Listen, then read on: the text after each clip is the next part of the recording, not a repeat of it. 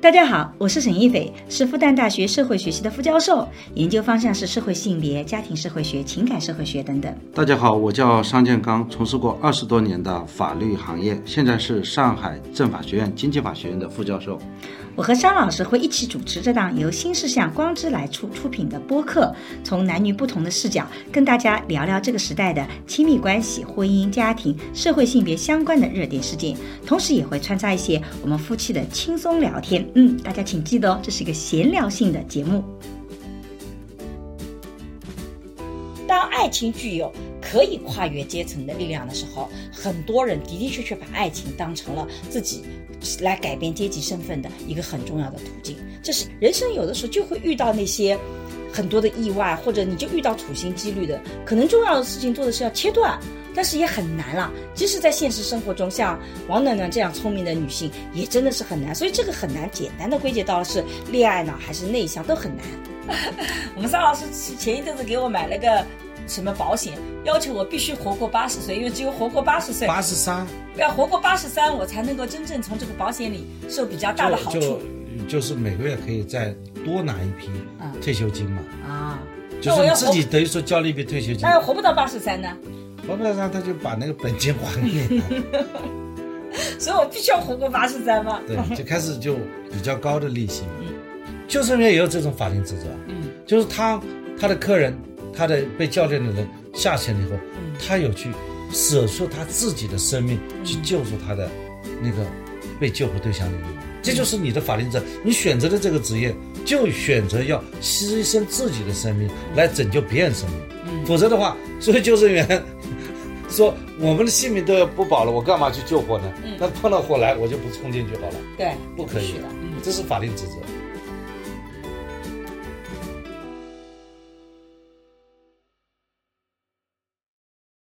大家好，我是沈一斐。大家好，我是商建刚。今天其实我们想聊聊一部电影啊，最近很火的《消失的她》。我跟桑老师前两天去看了这个电影，对吧？桑老师看了这个片子有什么感受？当然，我们可能主要想谈这个片子里的法律问题啊，但是先谈谈桑老师看了这个片子以后有什么感受吧？我的感受就是这两天你对我态度很不好，为什么啊？因为你看了《消失的她》，根对本男性开始拥有这种反正不适感。难道不是因为我最近这个阶段都对你态度不太好吗？ 不是因为这个片子，是因为这两天我这阵子对你都不太好。据说这个看电影啊，嗯这个一对一对去看呢、嗯这个比方说快快看到的这个片尾的时候，他不是还有一些花絮嘛？啊这个男的就就催着女的走嘛，啊，那个女的在那里发飙，为什么就在 就是吼那些男的，啊？这这是你们男的都是坏的。对，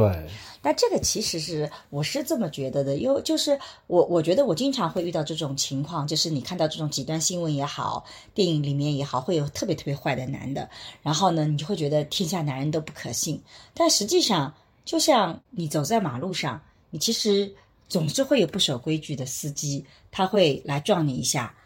对吧？他总是会有那些可能就是开车开得很烂的司机，但你并不能因此就不出门了。也就是说，我觉得社会上总是会有坏人，也会有坏的男人，也会有坏的女人，但是总体上来讲，还是好的多一点点。但如果你在电视剧里和新闻频道里面，你当然就是看到的是极端个案了。就这种集中个案会放大这种情绪。对比方说我们一直记忆犹新的，嗯，就是杭州杭州的那个杀人案，那那个老公把老婆给杀了，对而且从马桶里把她冲掉了，对这个都是公开报道的消息啊，对我们并没有渲染，对，但而且是呢，所有人一看就知道是个老公杀的，对，但他装的很而且刚开始还挺淡定，二十几天后才发才把他给抓捕了，对。警察还问他，电视台还采访他，嗯他非常淡定，是的，但是我是觉得，就是其实从历史到现在，其实一直有这种案件的，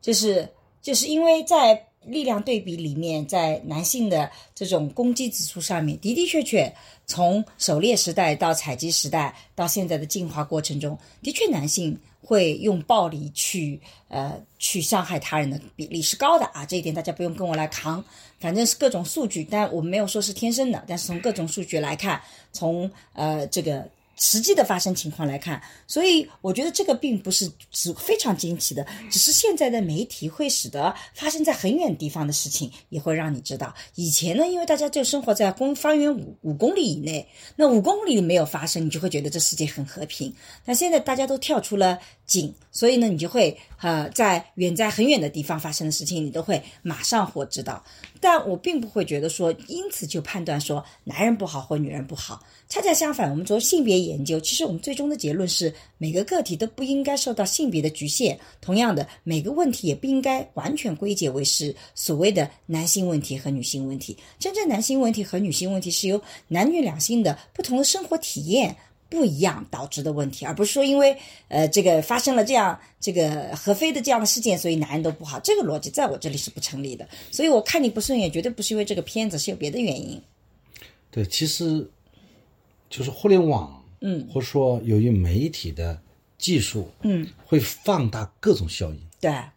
因为好事不出门，嗯，坏事传千里，对他不出门，不出门还是不出门，对传千里，那就变成一千千里了，对，啊放大了一千倍，是的，所以使得这种坏事的负效应嗯就增加了。对就是我们觉得，呃，现在就是觉得大家引起一个注意，就社会上，有那么多的恶，嗯，对吧？我们媒体呢放大了这种恶的社会效应，对，因为其实韩炳哲有一本书叫《在群中》，他就讲到，其实愤怒去吸取关注力，其实是最最有效的。就是它调动你愤怒的情绪。比如说，今天有个好男人出现了，有个好女人出现了，调动了你的羡慕，但羡慕它没有什么太多的传播力，所以在传播上面，它不会是个特别抓你眼球的。但愤怒是最有效的，所以出现坏男人、坏女人，常常是调动你愤怒情绪的很重要的一个方式方法。所以，如果你从流量角度来讲，这个社会的这种在群中的情绪，的的确确是愤怒的，然后是让你很生气的这种情绪在里面流窜，然后你就会发现你的注意力就被集中了。所以你让他拍编片子，他肯定就是从这些角度去拍的。所以陈思诚是个非常会用流量的一个导演。啊，但我个人觉得，坦率地讲，我不是很喜欢陈思诚，我觉得他很有才气，但是有的时候的确是不会特别考虑这种所谓的社会因素啊，或诸如此类。当然，我们也不应该对导演有这么高的要求。我自己是觉得看这部片子，我就觉得其实我们中国观众真的都挺好的，一部片子拍的没有太多的这种。呃，大的问题其实还会有一些小的逻辑 bug，但没有大的问题。只要是大家吸引大家看下去，虽然它其实有很多的俗套，大家也都觉得是好片子了。所以你看，我们现在对好片子的国产的好片子要求其实非常非常低，就及格已经很不错了。实在是有太多的片子连看都看不下去，大逻辑都出问题，所以呢，会使得那种偏真实的，即使它是偏负面的，你也会觉得啊，还蛮好看的。它而且它的确在运用电影的手段上面，这种反转啊什么，还是做的很到位的。所以我觉得这个片子是个好看的片子，但不见得是我喜欢的片子。所以这应该算一个市场片、对，这它就是个商业片嘛。商业片，它就是对吧迎合当下的。你看当下，呃，我们这个片子里，哎，那天出来的时候，其实这个是观察是你的，你记得吧？你说在这里面，你看现在我们都讨厌男人吧，我就把男人呃写得很坏很坏。然后我们讲女妇女女性情谊吧，我们就把闺蜜啊这个讲的关系特别特别好，都是女性帮助女性来那个，它其实是迎合这女性些和女性又是个女性 CP，对，然后又给你建个女性，而里面还有那个，就是很多东西它其实是迎合了当下的这种呃这个大众化的泛出来的这些情绪和逻辑体系。但是这些情绪和逻辑体系是不是真的符合真实？里面逻辑是不是到位？其实是很荒谬的。比如说，在这个片子里面啊、只是因为知道了说是这个呃，这个这个，哎，那个女的叫什么？倪倪妮演的那个女主角是什么？就因为说，哎，一直得不到信息陈曼嘛，陈曼，沈曼，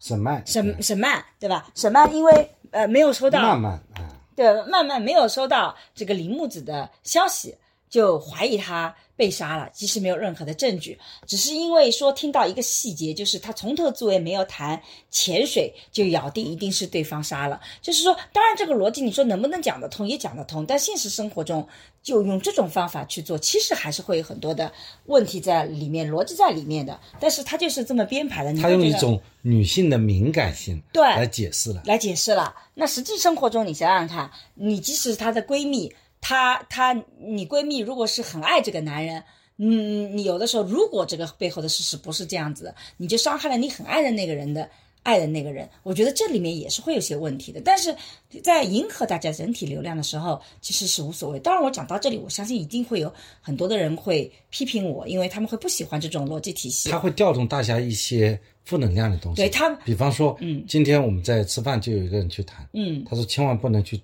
嫁那个比较贫穷的人。哦，这一点是我这部片子很讨厌的他一点。他这个男的就说了，因为这个男的首先是很穷，对然后又赌博啊所以就是说他就是就说有那个动机嘛，有他的啊背景嘛，嗯，所以他就处心积虑的去接触这个女的，对，是这种情况，所以这一点其实是，虽然你很可能你很讨厌，很可能不是那么政治正确，嗯，但是就像在春晚上，嗯去歧视残疾人、歧视弱者一样，一样的他非常调动情绪。是的，就是以前我在我们年轻的时候看的琼瑶的片子，虽然琼瑶在今天很多有政治不正确的，因为琼瑶其实是一个在父权制体系下的一个爱情故事，他是追求自由，他追求自由，但他最后落还是落到了一个所谓的核心的资产家庭，但这个家庭其实在我们社会学里也被看成是一个父权制的一个家庭，最后落的那个点啊，这个就讲的有点扯得远了。今天我们主要待会儿会讲法律的问题，但是实际上我觉得。那琼瑶小说里有个特点，一个有钱的男的和一个贫穷的男的，常常那个贫穷的男的代表的是道德高尚的，代表的是呃正义的化身。这个女主角常常是会爱上那个比较贫穷穷的家庭，对，所以然后他的父母呢，又要求他门当户对，对就是这样的话就形成一种张力。对，你看那时候那个贫穷的男主角都是这个非常吸引人的一个形象，这就是为什么我找桑老师好符就合啊受琼瑶好符合阿姨的影响，对，琼瑶阿姨对男主角的设定，长得很帅，然后很穷，然后父母还有点反对，你看多完美的一个爱情故事。但你会发现这几梁年山伯与祝英台也是这样也。是这样的。呃呃，这个《泰坦尼克号》也也是是这样这的。样的在过去，爱情常常是女方阶级更高一点，然后去找阶级低的男性，或者是灰姑娘，反过来是男性阶层高一点，找一个这个阶层低一点点的。但你会发现这几年来不是这样子的。这几年来，我们的那种男主角贫穷的男性去找一个富家女，他的故事常常是悲剧，是悲剧，而且常常这个贫穷的男性就变成是有企图的，是那个，所以我觉得陈思诚的片子里面常常带着这种歧视在里面的。他有的时候是歧视女性，有的时候是歧视穷人，总而言之，他一定有一个歧视的点，而那个歧视的点恰恰是当下。你可能没有注意到他，因为他要迎合一个感受嘛，迎合一派情绪嘛，那他很可能就会去做这样的事情，对吧？没错。嗯现在的确，现在恋爱自由了。嗯，你是说，原来是恋爱不自由的情况下，对，大家是追求恋爱自由，所以琼瑶阿姨，嗯，还有很多灰姑娘的故事出来，对梁山伯祝英台的故事，对，五四的时候就是让恋爱自由嘛。对，那个时候这些主题就特别吸引力。对，现在恋爱自由这个问题深入人心了，家长也不会去干涉子女的婚姻了。嗯，你恋爱自由，现在我们告诉你要反转了，就是如果你找一个你门不当户不对的人，你很可能呢你会遭遇风险。不，现在父母也是去干涉的，干涉的更重了。其实是因为父母也是不接受你找个贫穷的，只是年轻人也接受了这个逻辑体系。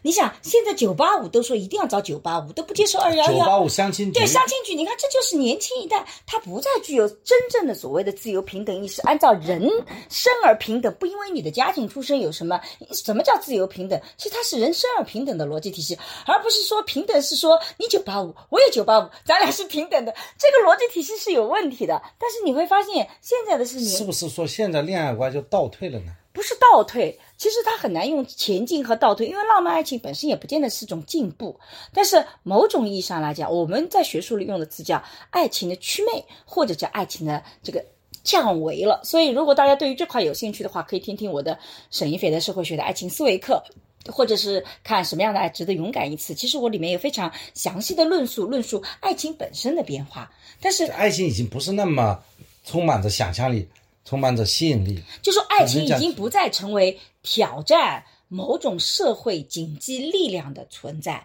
它不挑战阶级啊。以前我们爱情还可以挑战种族嘞，这个你看人都可以人虎相恋，对吧？这个《聊斋》里面就是人虎相恋，还可以人蛇相恋，《白蛇传》对吧？那你现在去去去讲这种故事，你就一定要放在。玄幻的，就是背景里面，大家是天尊呐、什么你是什么妖啊，那那可以的。但是你放在一个现实的生活里面，你就会发现，大家开始不接受这个逻辑体系。当然，我们玄幻还能接受，想象力的，但你跳跃阶层，常常让人觉得这是一方是有另外一方企图的啊、不再有这种特别的。但实际上，是因为当爱情具有可以跨越阶层的力量的时候，很多人的的确确把爱情当成了自己来改变阶级身份的一个很重要的途径，这是一体两面。就以前他的进进步的意义是在于挑战门当户对，你可以跨越阶级，穷小子可以爱上富富富的呃富家女啊，这个呃灰姑娘可以跟王子在一起。但是爱情在这里过程中，哎，发现有这个功能的时候，就会有一些比较有心机的人，他就用这种方式啊，把自己包装成灰姑娘，然后最后找到了王子啊，或者是把自己包装成这个一个一个一个帅气的穷小子来去骗富家女，的确会有人用这种方式。所以在这个发展的过程中，你会发现这种这种解放的力量它被祛魅了，它没有这个价值了。那么今天发展到《消失的她》里面，我觉得比较讨厌的一点，其实就是这个又是一个贫穷的男性，然后赌博当然是那个呃大家都深恶痛绝。其实你并不需要说他这个穷小子啊，一个有钱的富家子，对不对？把钱给赌输了，不也一样吗？这故事完全是可以逻辑通的，没必要非得是穷小子，没必要非得是原生家庭有问题，好像原生家庭有问题，然后很贫穷，然后你看就是个坏人。我就觉得现在这种刻板印象形成了新的一种不平等，我觉得这个其实是。呃，这个某种意义上讲，因为我老觉得陈思诚脑海里有太多的歧视性的东西，他只是很善于掩饰的。就以前他有善歧视一些女性的地方，他我在看他《唐人街探案》的时候，就觉得他对女性形象其实有很多的这种花瓶的想象，对吧？那他现在要刻意的来强调女性的时候，你看他就又找了另外一个对立面，那就是贫穷的男性。对，像这种贫穷的男性又去骗那个富家女，比方说有一些贫穷的男性，他嫁入了这个豪门以后，嗯他其实又在外面赌博，嗯，然后呢，让这个女方呢帮他还债。其实我们现实当中就碰到这个情况，的确会有这我种情碰况。到那个老板，那个老板真的是恨死了，嗯然后他女儿就是喜欢这个渣男，所以这里面还有第二个根，嗯就是说这种孤僻的女孩子，社会交往面不就不高，她自己呢非常中规中矩，在家里相夫教子，结果她这个男的，就是在外面出轨，在外面赌博，然后呢还欠了一屁股债，欠了一屁股债以后呢，因为他们夫妻的那个房子每次要被查封、被拍卖，因为所以，张老师，这个故事你今天讲过了，你今我天讲知过道了是吧为什么我那么讨厌你吗？最近，你看你听我讲这个点的时候，我其实在反对这个观点。我觉得现实生活中的确存在穷人的人来找到了富家女，然后会那个的，这个这事情是存在，但是它其实并不是说所有的穷男性都是这样，也不是所有的灰姑娘都是处心积虑的，因为在现实生活中，富家的子弟的男性家暴老婆的，富家的子弟。赌博以后伤害妻子的，他的概率是一样的，他是背后是人性，而不是贫穷问题啊！你只要你讲碰到的赌博我都是，完全赞同所以你但不是能呢够又举个例子来证明，你看果然是贫穷的男性那我个。举的例子不是说这样穷的人他都会这样，而只是说这种情况越容易被传说。就像我上次说一次，我现在又想起来说这件事，他容易让你记忆深刻。这就是陈思诚的流量逻辑。对啊，因为你就符合你的刻板印象嘛，你就会接受它嘛。如果我告诉你一个富家子，你就会觉得没有那个冲突嘛。戏剧是要冲突的，所以在冲突里面常常是会带刻板印象的嘛，是这个逻辑吧？对对对，桑老师其实是看到了这个片子里面这种有这些方面的点，对吧？对我们他比方说刚才已经已经批评很多，我也认为这是不对的啊。嗯，呃，还有就是讲这个就是这种比较内向的女孩子就是容易被这个渣男骗。嗯这其实也是另外一种容易被传播的点。嗯那还有就是这个闺蜜嗯和她们之间是无话不谈的，嗯就她和她老公之间发生任何事情，嗯她闺蜜都知道。现在她她又有一个桥段，就是说正是因为知道了，所以她保护了你，最后她拯救了你。嗯这里实际上是有三个政治不正确的，但是呢又容很容易带来流量的点。这倒不是政治不正确，而是我个人觉得更多的可能是一种刻板印象。后面我就想，就因是说为你你看会把夫妻当中最私密的东西分享给你的闺蜜吗？嗯这个问题你觉得可合能适的吗？。女性和女性之间分享是可能的，但是我想讲的是，你看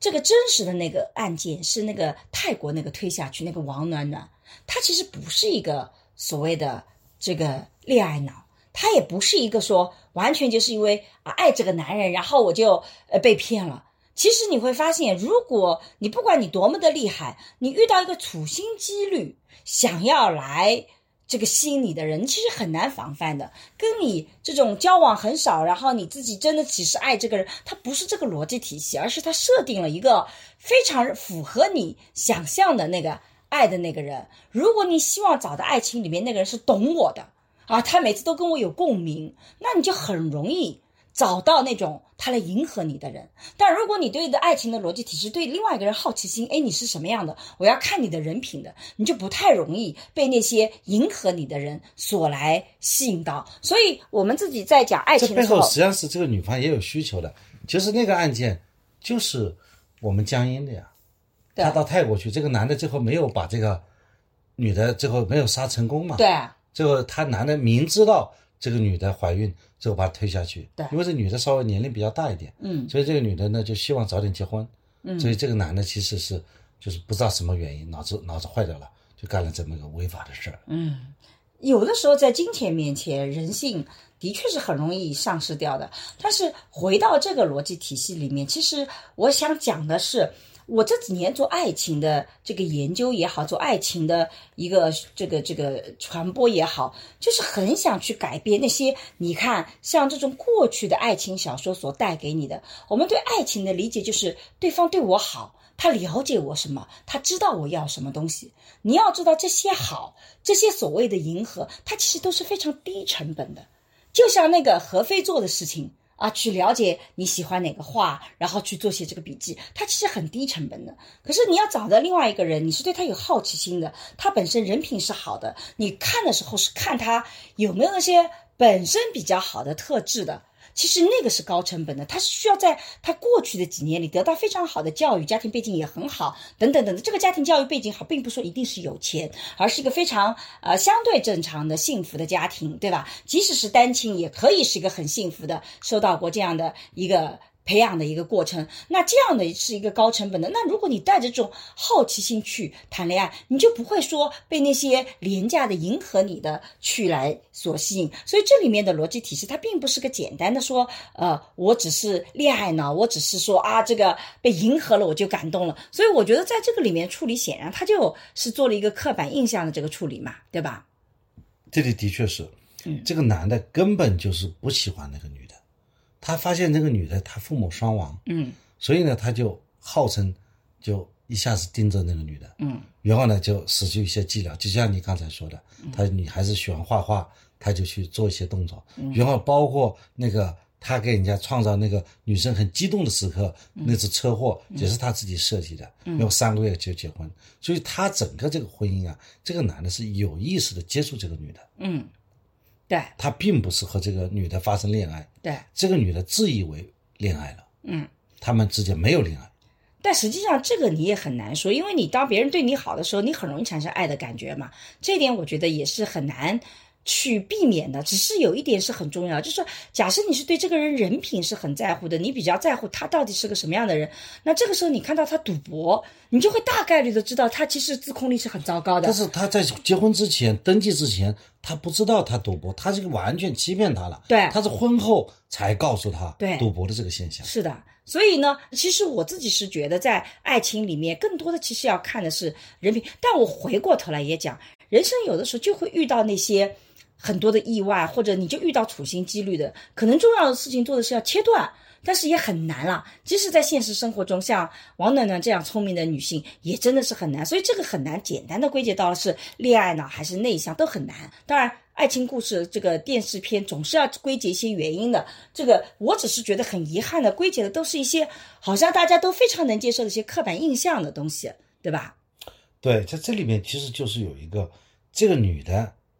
当她知道这个男的赌博的时候，嗯，她其实不知道这个男的和她整个恋爱是她被设计的，对我们观众知道，对，观众也是到最后才知道的。对，嗯所以说这个女的实际上是被欺骗了，嗯她被欺骗进入婚姻了，嗯，所以在这里法律上就有一个以欺骗的方式来结婚的，那么她可以宣布这个婚姻是无效的。但是虽然他是以欺骗的方式，但是在手段上，他并没有违法的行为啊。他讨好你，知道你喜欢什么样的话，特地去做这些准备工作。你爱一个人的时候，其实你也会做这些事情啊。没错，啊他，你你没有办法判他的主观意图啊。主观意图就是要根据他的判断，他是不是欺骗，就要是通过他的行为来推断他的主观动机嘛。那如果他本身假设这个故事啊，他就真的不是他杀的，他其实也说得通的。你爱上一个人，你知道自己的条件没他好，但你很爱他，你很想靠近他，你当然是努力去知道他喜欢什么，你去迎合他的喜欢，你努力向他靠近，大家共同成长，因为为了有共同语言，这有什么欺骗的呢？他有没有说隐瞒什么特别的，比如说我的家庭背景啊，我的呃这个身体情况啊，这些都没有啊。但是我有些缺点我不告诉你，这个在法律上也没什么大的问题啊。啊，你这个每个个案呢，你不能去假设。对，就在这个个案里，我觉得欺骗的这个法律，我觉得可能是不适用的。就说你觉得呢？但是张老师已经开始进到了法律的这个，也就是假设你这个婚姻能被证明是有欺诈的情况，有有欺骗的情况，它是可以被宣告无效的，对不对？对我们整个的看下来，嗯，这个男的是处心积虑，对，处心在积虑。整个和这个女的结婚的过程中，他完全是欺骗这个女的，对吗？那么我要问的问题是，这样一种欺骗，它会不会导致这个婚姻的无效或者可撤销的问题？嗯那么，如我们通常来讲，欺骗的一种民事行为就是无效的。嗯比方说，我欺诈跟你签了一个合同，嗯那么这就是无效的，对吧？嗯如果我通过欺诈跟你签合的骗取你的财产，这是无效的。但现在是我骗取你的感情，骗取你的婚姻，在这里呢，法律是这样规定的：嗯几种情况下是婚姻无效。嗯第一种是重婚，嗯，第二呢是有禁止结婚的亲属关系，对，第三种是没有达到法定婚龄。嗯在这种情况下，是这个婚姻无效。在这里，他并没有说这个欺骗这种情况下导致的婚姻是无效的。因为你其实这个尼采前有句话说，我忘了具体怎么说的，就爱不能爱是不能用制度来保障的。换句话说，呃，更深的一次就是没有任何制度能够去规定感情的问题。比如说，在他们这个过程中间，你如果不是带有这种目的性，你追求一个人，你去做的事情也是一样的呀，对不对？你也会去了解他的需求，你也会去希望跟他有共同共同语言，你也你也会去学习他想学的东西。难道不正常的途径也是这样子的吗？那我跟你谈恋爱的时候，那你有的时候喜欢什么运动，那我不也努力跟上你去学这个运动吗？那你能说我这个是为了讨好你的欺骗吗？对吧？你自己从来不看文学作品的，但你为了要跟我在一起，你也不得不去看文学作品，你能说这种是种欺骗吗？所以感情这个东西它很难去判断的，所以在这里我倒不觉得一定是欺骗，甚至关于这个片子，我就经常讲，很多朋友跟我讲说看了这个片子觉得啊身边男人好或不好，我说其实吧，就是呃你你要你要接受生活中是会有意外的，其实我们这种男人防也防不了啊、你只首先你相信你不是很有钱的人，这种人也不会来骗你，你说你也不是很有钱，人家骗你干嘛，对不对？所以我说，有的时候没那么有钱呢，也挺好的，你就少了很多人家处心积虑来骗你的情况。但是第二个呢，也就是人生有很多意外的事情发生，不用一定要去追究说我自己错在哪里，我怎么避免。就像你出门今天被车撞了，明明是对方酒酒驾，你有什么好好去去追究自己是什么责任呢？问题不就是在对方身上吗？只是你运气很不好的出门遇到了那个处心积虑的那个人，你今天很不好巧的出门遇到了那个酒醉的人。我觉得那个才是一个很重要的逻辑体系。所以看了这个片子以后，我每次都觉得啊，就觉得不相信爱情了，觉得男的都是有问题的，女的都是有问题。而这种结论，我就觉得就就太太幼稚了。我觉得其实呃，爱情故事也好，这种社会生活、社会新闻也好，还有这个所谓的电视剧也好，它可能都不是你的完整的人生。我刚才再回顾了一下民法典，还真的有一种欺骗是可以撤销这个婚姻的。比如说，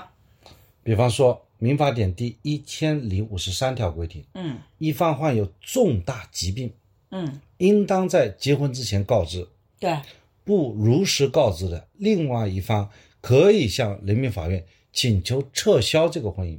这种情况下，登记好了以后不是离婚，请求撤销婚姻，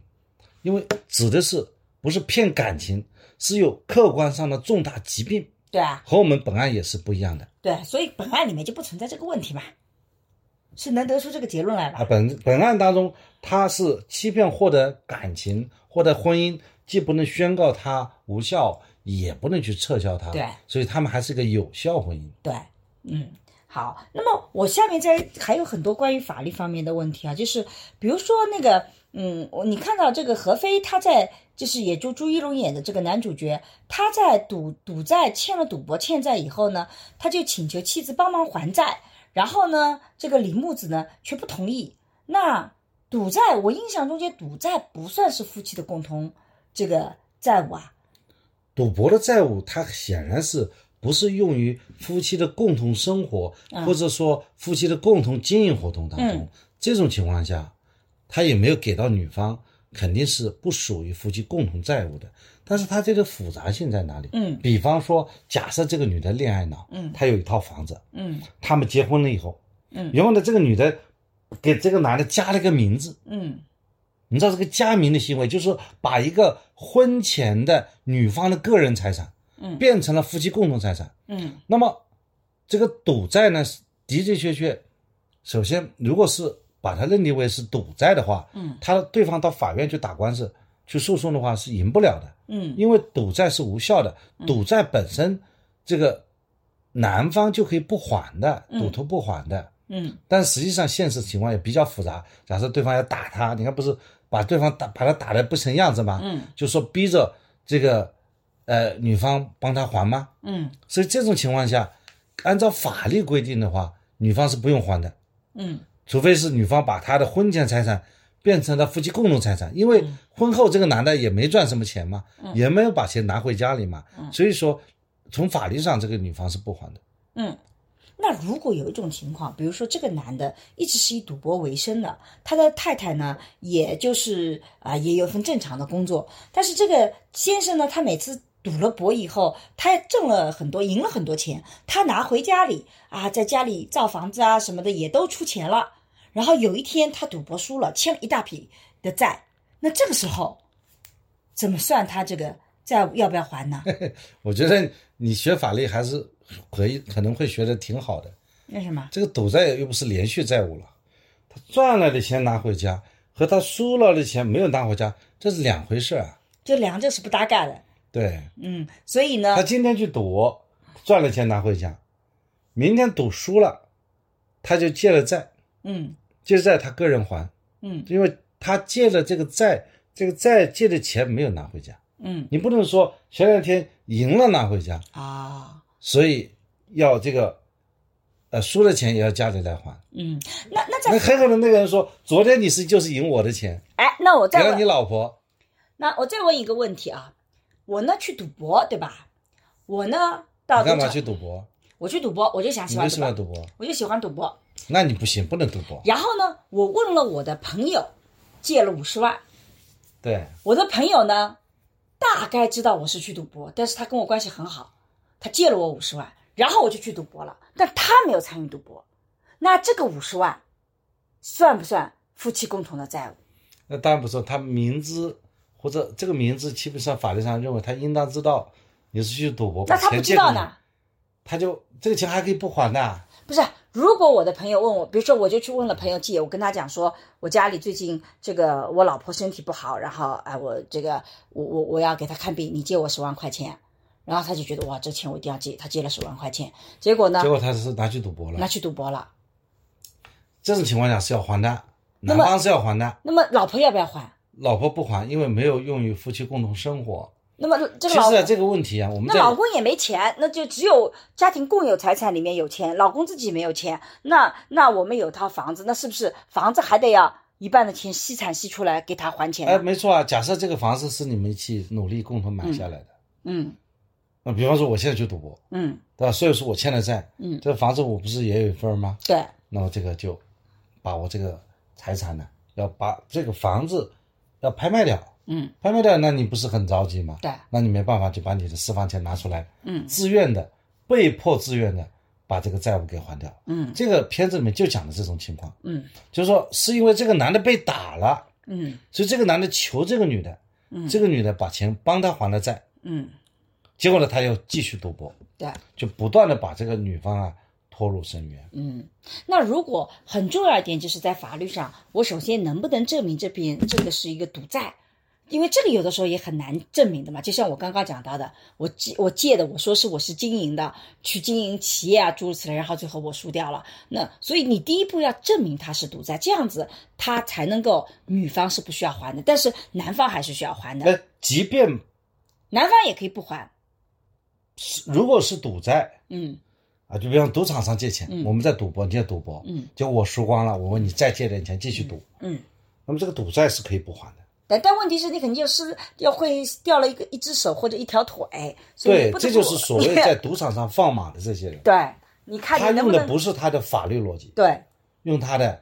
这个黑社会逻辑。所以其实，在《消失他日》里面，这一点我觉得也是呃，这个就就就表现出来，他其实就用的是他是打他嘛，就打嘛，对他吧不？能打他，把他打成这样的，嗯打了以后让他去问这个女的，嗯逼着这个女的要钱嘛。嗯所以这里面，所以如果说你还去讨论这个法律问题，嗯那只能说，要么你想学习一点法律知识，要么你就傻白甜了。嗯，法律在这里面是没有它可以适用的空间，空间的，他也不会那些借债的人不可能把你送上法庭来诉你，他已经施设法庭了，对他对你采取措施了，对。对吧？嗯，我们以前在我们小镇上曾经发生过一件事情，就是这个男的赌博输了十几年以前了啊、然后就是他欠钱的那些人就把他绑，把他的手就绑在那个窗户那个铁杆上，然后就叫他老婆去拿钱，非法拘禁，非法拘禁，对吧？但是真的警察来了以后，警察觉得你还是应该还点钱的，就像这里面他借的是三角的债务，即使是最后是赌博输掉的，那别人也劝了说你你老婆要还点钱，因为这个时候有一个最大的问题就是我花了我我借了这个钱，然后我我我老婆虽然不知道，可是我要还的话，在我没有离婚的时候，其实拿的还是家里的财产嘛，对的。对吧？所以告诉你，其实呢，这些放马的人呢，嗯他往往都是一些套路贷、嗯高利贷。嗯其实你知道吗？嗯那么很多人不是因为赌博，嗯是被那些犯罪集团所控制的。嗯我曾经在宝山不就发生了一个小孩子，嗯他就借了人家五千块钱。嗯，他五千块钱是什么呢？人家知道他们家有钱。嗯，这个故事我讲过吗？没有讲过。没讲过，我都跟你讲了。好吧，我先张老问师问终于找到一个没讲这个小孩呢，嗯他大概是跟人家去打扑克还是打麻将，嗯打麻将以后刚开始他赢，嗯实际上是别人让他赢，让他上嗯瘾，最后他输，输了以后就他借了大概五千块钱，嗯这是他亲口跟我讲，他说我只借了五千块钱，最后他的一套房子都被对方骗去了，嗯最后呢，这个我叫他到警方去报警，嗯警方呢最后还真的竟然立案了，把整个团伙都抓起来了。嗯这就是上海的首例，这报纸上可以查的嗯，套路贷。那其实是我帮他撕撕破的。那什么叫套路贷呢？套路贷怎么做法呢？嗯比方说，你欠我五千块钱，嗯我现在贷款给你，嗯但是我不是贷款给你五千，嗯我因为贷款给你一万块，嗯我一万块钱以后马上当头呢要收，比方说一千块钱利息，嗯这样的话呢，你不就这个拿着我一万块钱，我又拿回来利息就变九千块，然后你还我五千块，嗯那你还有四千块，对，是不是？对但是你手上只有四千块嗯，但是这个时候你已经欠我一万块了，嗯因为六千块钱还给我了，嗯然后我又算利息，嗯然后到的时候你过了两三天，你又欠我两千块钱利息了，你说他又没钱，嗯没有钱，这时候我借你五万，嗯然后又把钱拿回来，嗯就是说我通过这个方式让你欠我的债是越来越多，你看起来你有现金流，但实际上你你所有的钱其实到了我头上，嗯你对我还有负有巨额债务嗯，这叫套路贷。啊，这个套路贷好像还真的是以前没有好好。那么这样的话，员工呢，他现在还不出钱来，还不出钱，他说你去抵押，嗯所以呢，他就朝他跑到家里把那个房产证啊偷出来拍了一个复印件，嗯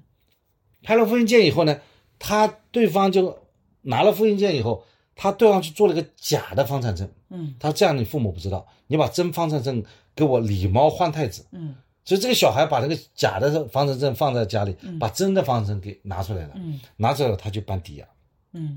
办完抵押以后呢，他这个时候他要过户了。嗯过户后，他要逼着人家，他要去起诉他，嗯起诉他说我你欠了我，现在是两百万，嗯就是一论加上去，欠了两百万以后，那么银行法院要证据啊，嗯你要有证据，结果他全部能够拿出来证据，他有两百万把钱打给这个小孩银行账户的证据，但是小孩说我没有拿到钱，嗯那说你为什么没有拿到钱？他说我每次把钱打到我卡里的时候，然后他就开着车把我送到银行门口，叫我从卡里把钱取出来还给他。嗯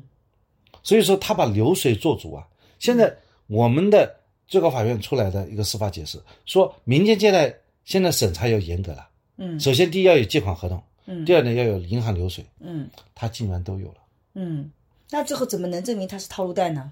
证明他套路贷就是这就靠警方去揭发这背后的一些数据，嗯就警方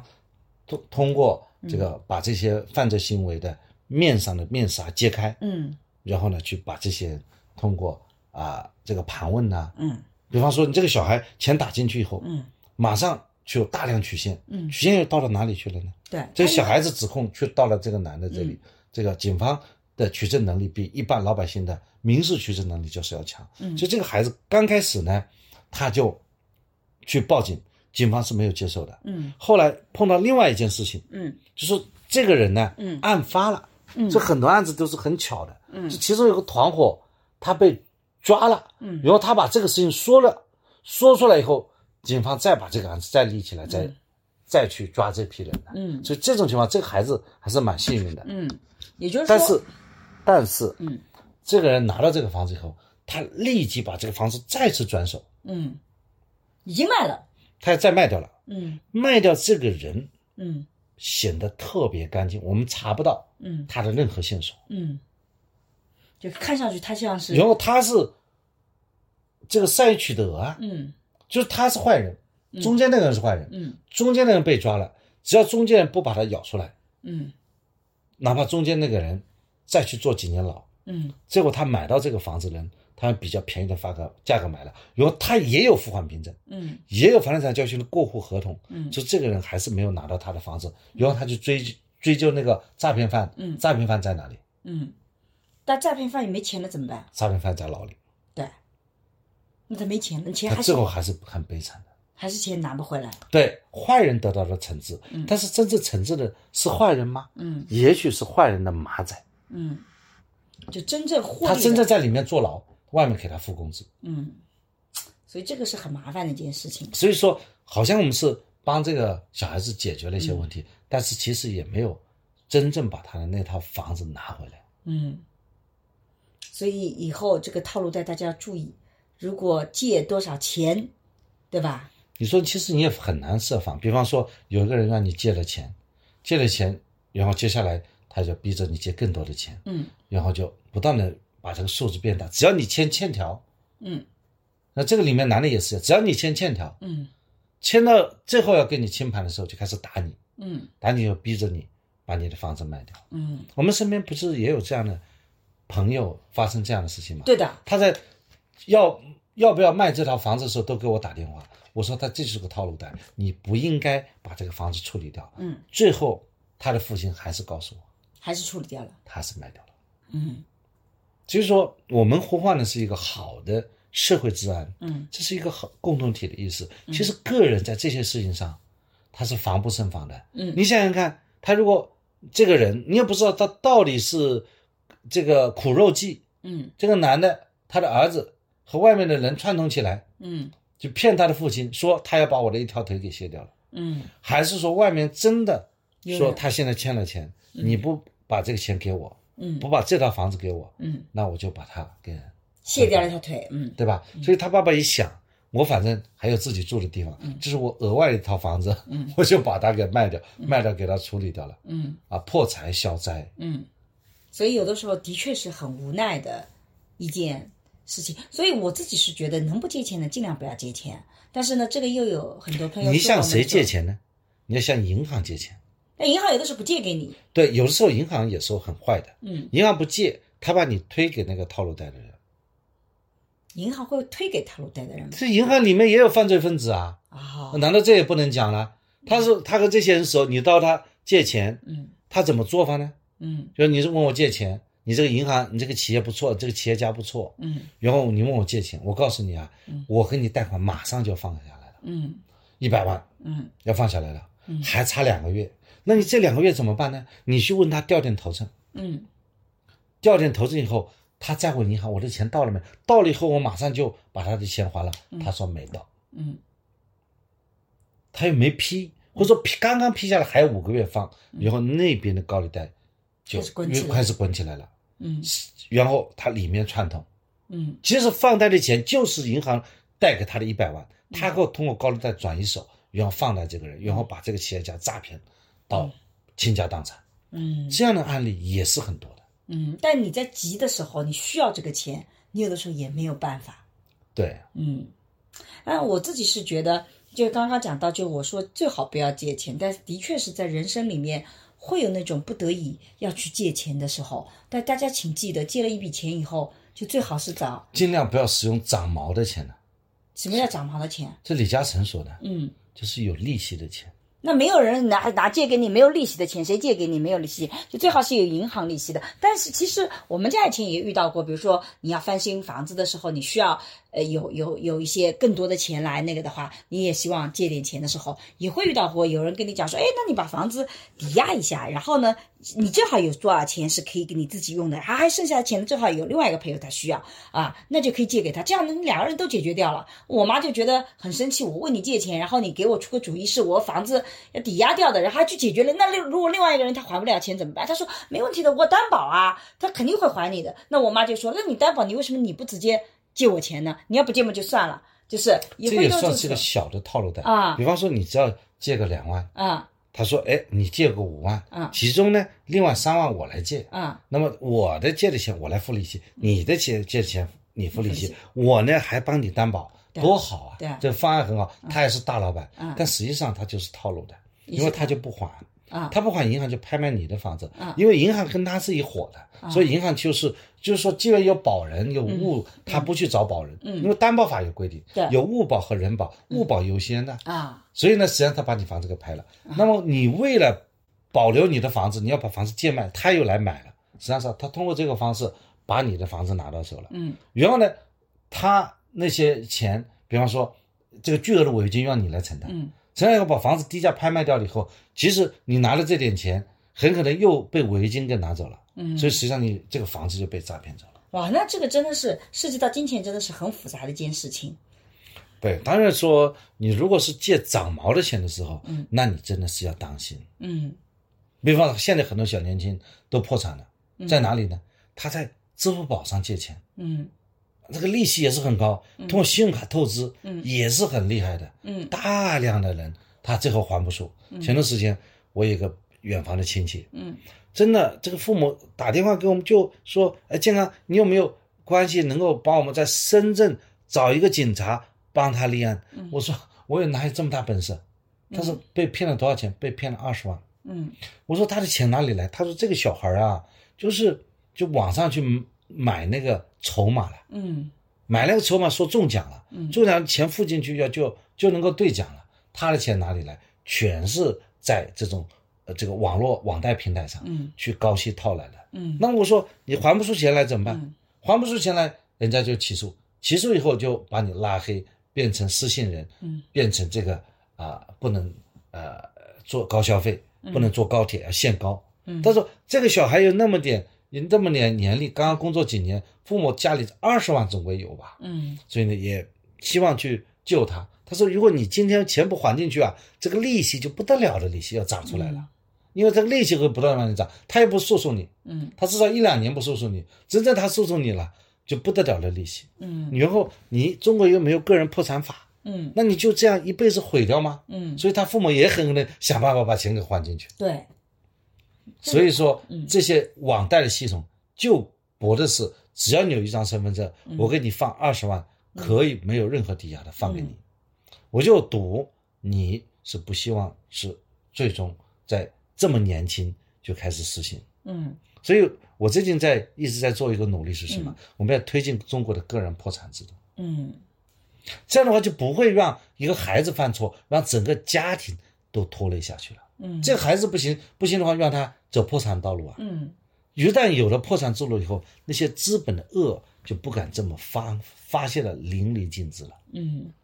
那这个其实我不是很懂啊，就是我我自己是觉得的的确确，呃，有的时候年轻的时候在金钱方面会有控制不住的，所以今天我们俩其实还做了个家庭教育的小视频，讲孩子的金钱观应该怎么去从小让他给掌控起来，对吧？怎么能够从小有零花钱的掌握程度？但这个也不能给的很早啊。我们觉得十四岁，商老师的意思就十四岁以上。其实可以有零花钱，我也觉得零花钱其实本质上就是干一些父母不那么认可的事情，买一些他不喜欢的东西，但他其实是需要给他这个权利，让他慢慢用的，然后让他知道度在哪里。有的时候，很多有时些候，小孩他真的是为了一些正能量，嗯他比方说他会炒股票，嗯他为银行借一笔信用贷款去炒炒股票，嗯银行的利息也是 OK 的嘛，但是股票市场输掉了，嗯然后银行的利息要还，为了还银行利息，开始到网上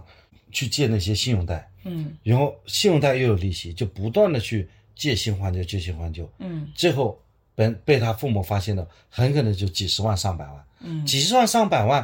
很可能就是他们家里积蓄都要一并塞进去，对就又能够救他，哎嗯，所以他有他如果不救他，他每天的利息他看着他心痛，对，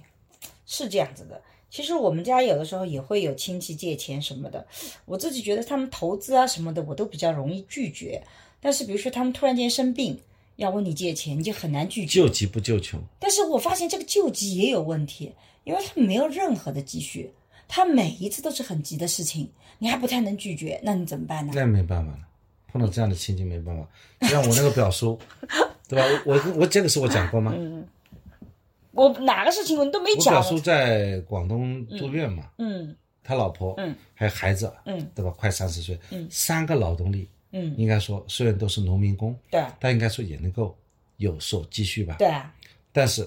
他打个电话给我，他说这个现在表叔在医院里，马上要动手术，嗯现在就需要钱。嗯那但我也不是这个完全信任他了，嗯我说你把住院的那个凭证给我，嗯他全部微信拍给我了，嗯那我肯定相信这是真实的，嗯所以呢，我就打个两万块钱过去，嗯然后说我就跟他说了，我在打这个钱的时候，嗯，我就没想着他还，就当我你果然没跟我讲过， 没讲过，我今天跟你 讲过。后来到了那个很久的时候，嗯他跟我打个电话，他说这个钱还给你，嗯他只是说我要还给你，嗯他并没有说我现在还给你，嗯，其实就是客气嘛。嗯那我就说你要还，就还给我爸爸，嗯我也就不还过了。啊然，后到了年底之后，春节他来拜年，必然要见面。嗯他说我还是要有钱的话，我有钱的话，我还是要还给你。嗯我觉得这个事情其实没有必要。你如果说你说同意他还，也就是说我们俩不欠了，嗯，我们俩只是一个债务，嗯所以我就很简单说，我说就不要还了，嗯 算了，不要还了，他至少还欠你一个情。嗯，否则他永远说我要还如，果你跟他逼了一次债哦嗯，这个亲戚也断了，嗯，你这钱也白给了，对，亲戚也断了，这个钱也白给了，嗯，对算吧？了，吃力不讨好，两头不着，嗯。所以就算了。这种情况就救济，是的，我就有的时候觉得，我我们家因为你们就是你看，我们家也有这种情况，就是我妈妈那个边的亲戚，有的时候你会很吃惊的发现，他们都是全劳力，怎么会发生事情的时候手上一点钱都拿不出来？我觉得有的时候有些地区啊，比如说本身比较贫穷，我比较能理解，但像我们生活在江南地带，我觉得真的是不应该的，因为你有手有脚，你好好工作。我们这边不是那么艰难的，但你就吃惊的发现，他真的是进了医院一分钱都没有，然后突然给你打电话，那你能怎么办呢？我妈就觉得那没只能去垫医有，药只费能去垫医药费啦。那个，所以那如果没有这样的亲戚，没有那个的话，他就不得不去借钱。所以有的时候人也是那个，所以人有他的时借候的这钱是可以不还的，是不长毛的钱。他借的是我们的钱，当然可以不还了。但他如果没有这样的亲戚呢，他就只能去借外面的钱呐、对吧？如果不如果借不到，我说是如果真正是这样的情况，嗯比如说他去住院，嗯他去借银行的钱，嗯他借不到的，嗯，那你要不要要不要救？他很可能他就没救了。嗯这就是也是很残酷的。嗯现在不像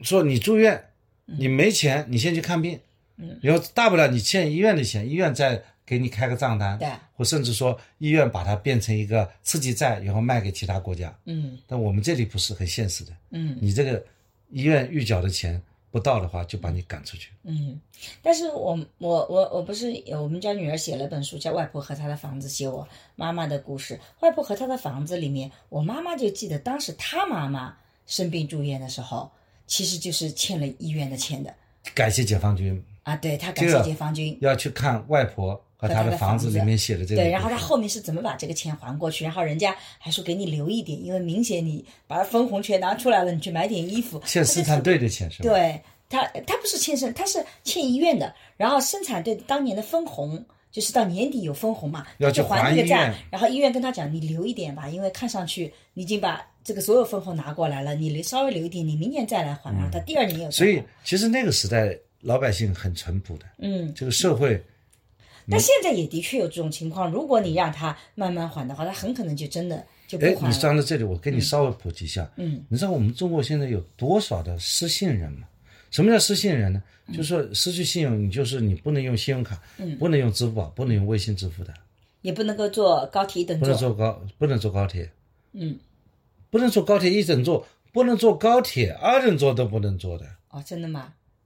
反正对飞机是不能坐了，飞机也不能坐了，那有多这少个呀？事情呢，嗯嗯，这个数字是不能说的，啊，说起来很惊人的。是吧？对所以其实，在这个背后，其实就是一个人的欲望和这个你的需求之间，你的能力之间，它其实出现了一个 gap 的时候，是很麻烦的。对，这里面有两种呢，嗯一种是恶意的有钱不还的人，嗯这些人当中，这些人当中反往往是他自己全被失信了，嗯但是他出境全是小车、私人飞机的，嗯他不用公共交通，都私人交通，啊，也有这样的就是那人种特别他特别坏的人，那就是有这样的人，嗯还有那些诚实而不信的人，嗯，趁事而不信的。他做生意，嗯他做生意输掉了。嗯他输掉后总会有生意，做生意如果所有做生意不输不输，那不叫做生意啊，嗯，是吧？经营有风险嘛，对，那么这些人是不是输了以后永远无法再回归到正常呢？嗯无法东山再起呢？嗯，这也是个社会议题。对，这也是个社会问题。嗯实际上，我们要应该通过一些大数据的方法嗯，把这两类人分开。那么嗯一类人要恢复强制执行，嗯要把他的那些隐匿的财产把它找出来；嗯另外一类人呢，要给他一条生路，走个人破产之路。嗯所以这就是我最近啊，我在呃这个政法学院成立了数字法学研究中心，其其中的一个研究题目嗯啊，就因为大数据能帮助我们去区分这种不同的类别就的把人，那些诚实而不信的人，把他区分出来，区分因为出来过去我们在法律上很难去看他的主观意图，也很难去判断人的好坏。但是大数据通过行为是可以的，对吧？所以这样子就可以把何非这样的人给抓出来，他就是赌博行为，但是可以把那些正常做生意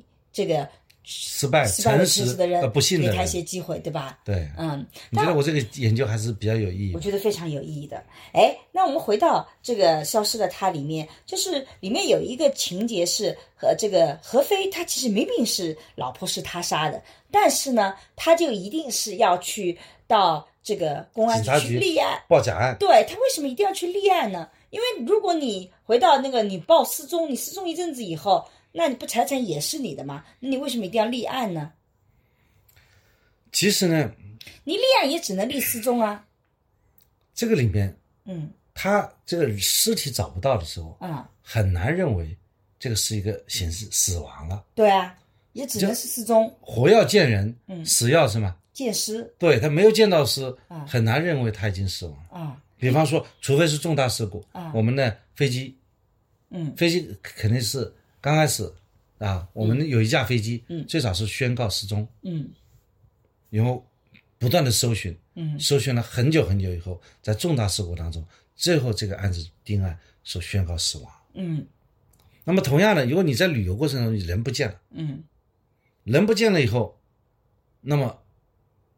到底是他自己走了呢，嗯还是说他就是彻底上法律上的失踪呢？嗯，其实，在这里面还是有一个法律上的一个自由裁量的问题。哎，就算是立案了，说失踪了，那他回来他也不能马上动他的财产啊。哦，这个失踪实际上是法律上有一个程序叫宣告失踪。啊宣告失踪，呃，不是由公安局决定这个人失踪了就失踪，啊这是由法院决定的。在所以民事诉讼当中有一个叫特别的程序，嗯叫宣告失踪、宣告死亡，嗯，有这么一个程序，是在所在地的基层法院，所以他那么那么何非为什么要去去警察他局要到法院去申请宣告他失踪，宣告他要走他个死宣告亡失踪啊，或者说在四年后宣告他死亡，他要有证据啊，那他如果这个人是他要在当地国取得一个证据，说你看他我们什么时候出境的、啊，嗯，他这个当地警察也说了，他不见了，那么现在已经两年看不到他了，我可以宣告他失踪，他不能立即认为他就是失踪口人口了。对啊，那如果不能够这样子的话，岂不是他还是不能动对方的财产吗？呃，他如果是这个双方是夫妻嘛，夫妻的财产这里有两个概念啊，啊这个一个叫相互代理，啊就是说你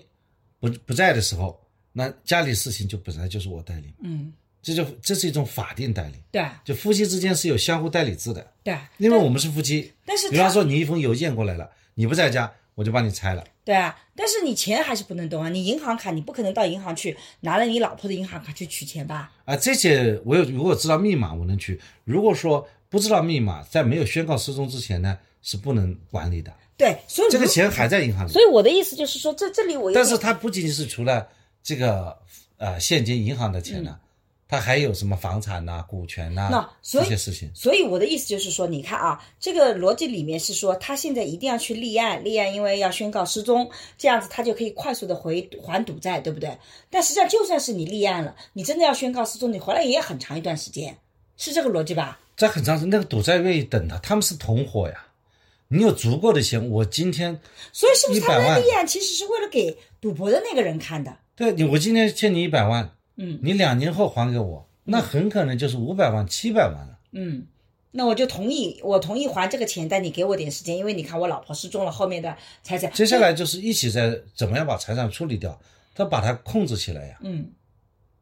所以其实这个立案并不是真正意义上是给所谓的法律啊或银行的，而是这个立案是让这个他是赌为追了赌债的将人来嗯到法律上去宣告他失踪，创造证据的。对。那么创造这个证据，我的意思就是说，即使创造这个证据，他真正要动财产，也是中间有啊，很多不是即时即刻，是的。所以我在这里就特别想告诉，就是说，你看这个泰国的案是不一样的，它是个骗保，就我只要他死亡了，他要见尸呀，对就是泰国的警察局要给他一个死亡证明，对他呢拿了死亡证明呢，他就到保险公司去理赔了。对的，说我老婆和我在旅游过程中，失呃这个一失足，呃是成了千古恨，对，所以呢，她死掉了，所以我而就且是个意，外，呃，对意外死亡嘛，那么我就就可以是打意外险嘛，对而所且意外险它保费特别低，对所以可以买很高的，比对方说我现在如果买个意外险，买个一个亿、两个亿，嗯，也没有多少钱的，对一年的保费，所以你有没有给我买意外险？我没有，我跟你买的是那个寿险，什么意思？寿险就？是活得越久，保 费越高的。我们邵老师前前一阵子给我买了个什么保险，要求我必须活过八十岁，因为只有活过八十岁，八十三，要活过八十三，我才能够真正从这个保险里受比较大的好就处就就是每个月可以再多拿一批嗯退休金嘛，啊。就那是我哎你要自活己等于说交了一笔退休金那，要活不到八十三呢？黄不上他就把那个本金还给你了，所以我必须要活过八十三吗？对， 就开始就比较高的利息嘛，所以我觉得在真实的个案里，其实是为了骗保，你把它推下去，然后呃让它制造一个意外。那我觉得在这个个案里，其实是有一个逻辑 bug 的，就是因为见不到尸体，对不对？所以顶多是把这个立案是给到赌博方看的。你在其他的所所有的程序里面，其实还是要等待的。因为不排除，比方说，因为他在那个现在那个现场是个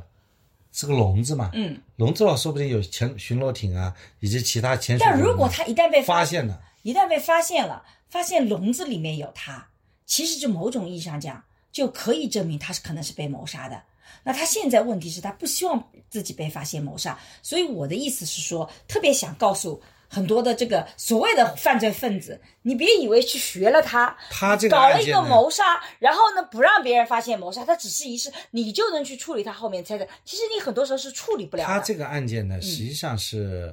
呃，就说手段比较拙劣的。嗯，首先，第一，他们俩一起用实名的去借了那个潜水服，对，也就是说，他们一起下水，嗯，这是一个什么客观事实，客观事实，很容易被取证的对的，啊。这是一个。第二个呢，这个笼子是反锁的，对，那那是被谁反锁的呢？肯定是被他反锁的。对。第三，他上来了，嗯他没有及时去报他老婆没上来，对，而且这个人也死了，所以说凭常理就能够破这个案，是的，就是是她老公是最大的嫌疑人。所以我就觉得到最后的时候，就这个片子到最后反转的时候，我就觉得不那么好看，就是因为我觉得真实里这面个，手段很拙劣，但是真实的时候也一发定生能够过，哎把他抓住。真实的时候也发生过另外一个真实的故事，就是真的是潜水，这个男的也是潜水的这个高手，女的呢潜水也不错，但是呢，他就是真的就是不上来泡泡，就是说他老婆他。他一起下水的，但是他找不到他老婆了，请大家一起帮忙去找他的老婆，然后大家去找他的老婆，然后发现他老婆已经沉在水底死掉了，然后他老婆就是意外死亡。但是这个案件的转折点在于哪里？是有另外一波人在潜水，然后有另外一波人潜水的时候拍了视频，然后在视频里就出现了他在离他老婆有一点距离的地方，他老婆已经在那里出现，就是说等于说下沉坐着沉在那里，他在旁边待着，他没有动，然后等到他一阵子以后，他上去了。那么按照常理，你看到你老婆在那里不动有问题，你这个距离是完全可以游过去抢救她的，你为什么不动？而是你上去了。所以就认为他是刻意的谋杀，这是也是个真实的故事。我认为陈思诚就是把这个现是在很多真实的故事放在一起了，那发他生在国外的一个案例，发在国外的一个案例。那你看他在转的时候，因为他的逻辑其实就不通了，因为这他那是个案例呢嗯，相对而言还是有比较大的迷惑性。啊、就说他老婆也喜欢去游潜水，对，但是呢，根据常理，嗯，你作为一个新的游泳手，嗯，你仅是爱好者，不应该进入这么深的地方。对，然后他们就进入了这么深的地方对，啊。啊，也是新婚好像，对，然后呢，他就上来了。嗯，他上来以后，因为当然这里还有个证据。嗯，如果说有这份证据的话，他有可能被定罪的。对的，这里其实还有另外一个法律关系的。嗯，什么法律关系啊？我们俩一起去爬山。嗯举个例子啊，嗯，爬山以后，你掉到悬崖里去了，嗯我不救你，我就走了，嗯，我有没有责任的问题？如果你是个陌生人，你没有责哎，任，我们曾经讨论过这个案好子，像讨论过这个问题的啊，这叫先行为而产生的一个救助义务。啊，就她这个老公是对这个女的是有救助义务的，哦我们的民法典规定了，就这个男的和这个女的去潜水，他其实不应该爬浮上去，嗯，他应该有施救的。因为如果是他教练，他也必须施救，对，教练如有果施救的义是嗯务。丈夫也应该有施救，对吧？比方说，我们在很多情况下，这个是一种法定职责啊。嗯什么样的人是法定职责？嗯这地方失火了，嗯九幺幺，嗯，还有很多的国内失火，嗯，那些救生员冲进去了，冲进去意味着什么？嗯意味着他要献出自己的生命啊！嗯救生员也有这种法定职责啊，嗯就是他他的客人，他的被教练的人下潜了以后，嗯他有去舍出他自己的生命去救助他的那个被救护对象的义务啊，嗯这就是你的法定责任。你选择的这个职业，就选择要牺牲自己的生命嗯来拯救别人生命的，嗯，否则的话，所以救生员说我们的性命都要不保了，我干嘛去救火呢？嗯，那碰到火来，我就不冲进去好了，对，不可以是的，嗯这是法定职责。嗯，所以也就是说，其实如果他们下去一起去潜水，他有救助的义务。所以我觉得这里面有一个比较大的一个，我觉得看上去不太好玩的点就是。你想那个倪妮扮演的沈曼闺蜜已经查出来了，说你们有两套潜水服，然后只还了一套，就单单这个事实就已经足以的他就是死亡的最大嫌疑人。但是在这个地方呢，嗯，警察不亮也有原因，就是没有判断，没有办法判断这个女的死亡，因为游客比较多。嗯，有可能他自己走了，对的，嗯是有这样一个逻辑在的，嗯就是如果发现这个女的尸体的话，嗯第一时间就是要对这个男的进行立案。嗯，所以他们要找到那个尸体啊，这对个逻的辑也就通了，对吧？啊，找了尸体，那个嫌疑人一定是她老公嘛，对啊，所以我就觉得这个犯罪含金量好嗯所低以的她那个，只能嗯是寄希望说这个尸体一直藏起来，对，然后呢，等待若干年宣告失踪，还有宣告这个死亡。但是他没有考虑到国内立案难的问题嘛？他们靠的不是国内，是外国这没有，个他还回国呀。啊，这个宣告失踪不是当地法院宣告他失踪啊，嗯，还他要到住所地、住宅地，比方说他回到国内，嗯，他在上海是吧？对上海，那么到到哪个区里面去立案？嗯那么区里面的人说你这个是境外的，两年以后他要宣告他失踪，也可能要排队排个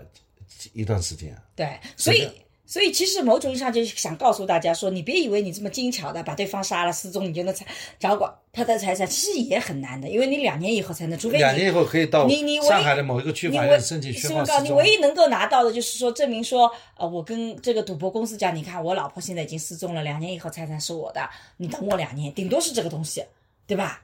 对的，其他起不了什么太多作用。而且但是你不能说起不了太多，就是说他如果真正这个尸体被发现的话，嗯他很可能就是都要被抓起来的。所以，不尸体被发现就等于马上就抓了嘛？他肯定是不希望尸体被发现嘛。这个尸体发现的概率还是很大的呀，是呀、所以我也觉得，反正这因为这，那个地方是个潜水区嘛，嗯，潜水的人会经常有人下去潜水。那地方还有个笼子，一定有人会经常去，嗯，关到这个笼子。那个笼子可能是人钻进去防止鲨鱼的攻击，嗯，啊是个保护装置。啊，但是应该从里面锁起来，对吧？对的，所以，哎，那如果现在这个李木子的财产是因为这个何非杀掉他，那他显然就应该失去了继承财产的权利吧？哦，这里面其实有一个另外一个规则，嗯就是说，如果你这个呃继承人和被继承人之间，嗯，假设是这个被继承人的死亡是由继承人造成的，嗯比方说儿子把他父亲给杀了，嗯，他为了早一点继承他父亲的财那产，他就剥夺了那个。他就没有丧失继承权了。对，但是我的好奇是，如果李木子因为她已经父母双亡了，然后她老公呢又是杀了她的，那她的财产能给谁呢？我哦这里边，我曾经还办过做律师办过这个案件啊，嗯那因为我们的这就不是讲婚姻法，叫继承法了，嗯就是说你的钱嗯是属于私人的财产。嗯私人上总会想办法给你送回家。嗯就农村里面有个叫无保户，嗯，无保户啊，就是没有那个他没有子子女的嗯嗯没有子女，他也没有兄弟姐妹，嗯所以呢，他的这些死了以后就归那个集体的，嗯集体的。那么法律上是什么呢？如果你有我们继承人有三代嘛，嗯就你自己，嗯，呃，自己的这个配偶，嗯呃，这个父母、子女，嗯，那个属于第一顺位继承人。嗯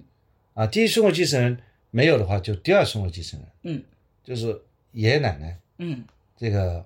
外公外婆，嗯还是孙呃孙子、嗯孙女、呃外孙子、外孙女，嗯，这是第三代。嗯那么如果说啊、这这些都没有的话，嗯那你这个财产送不了你家里，嗯那就变成无主财产了。啊无主财产就收归国家所有了。那我觉得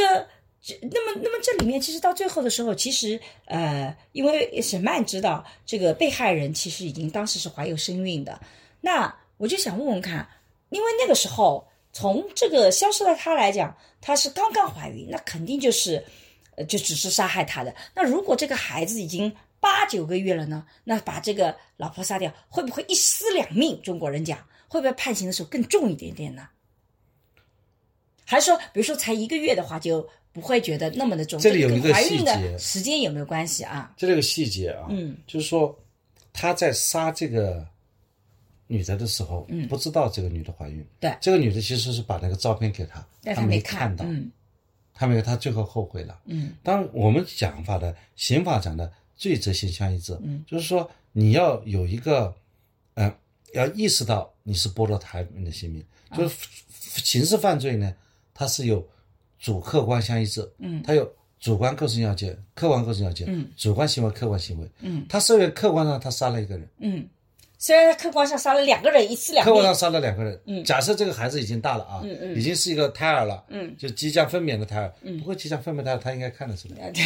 所以这个逻辑上是有 bug 的。啊，假设他这个但别人看五不个出月 来，、六个月，有的时候像我现在这个肚子，天天就像怀孕六个月的，看不出来也很正常。 对他如果说主观上是没有的话，嗯会是有一个这个不构成犯罪的问题。啊，啊就是一个不是不构成犯罪，就没有一尸两命这个概念了，对吧？对他犯罪，他就是我们当然也有就过失致人死亡，嗯他有过错嘛，嗯，就是我们讲的犯罪就是故意犯罪，对，啊故意杀人，他不是构成杀人，就是过失致人死亡，构成同时他构成一个杀人罪嗯啊。那么，但是呢，这个法律上说了，对于犯罪对象是这个孕妇的这种情况下，嗯，他要增加基准刑的，也就是你知道她要是重孕判妇，你是要重判的，对但是如果不知道的话，就不一定会去啊，那个是过错嘛，嗯呃过错过错致人死亡也是一种犯罪行为，嗯这就构成数罪并罚。嗯，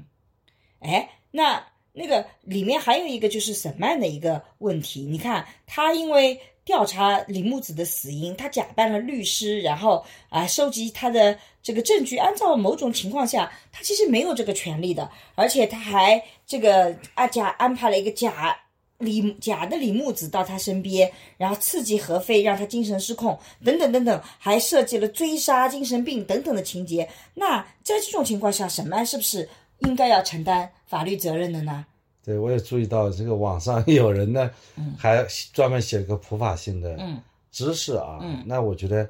断章取义这样的解释可能是对的。嗯什么叫断章取义呢？就是说，我国律师法规定嗯，没有取得律师执业证的人员，不得以律师的名义从事法律服务业务。嗯对吧？如果是没有取得律师执证的人，以律师名义从事法律服务业务呢，嗯有这个县一级的司法局啊嗯来责令呢，停止这个非法的职业行为，嗯没收你的违法所得，嗯还要处以你这个违法所得一倍以上五倍以下的罚款。嗯因此呢，就是说假扮律师收集证据呢是违法行为啊，应该嗯受到行政处罚。但是这样的回答呢，就叫断章取义。嗯，为什么？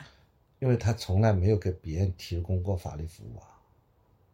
那他给何非提供了吗？他跟合肥不是提供法律服务，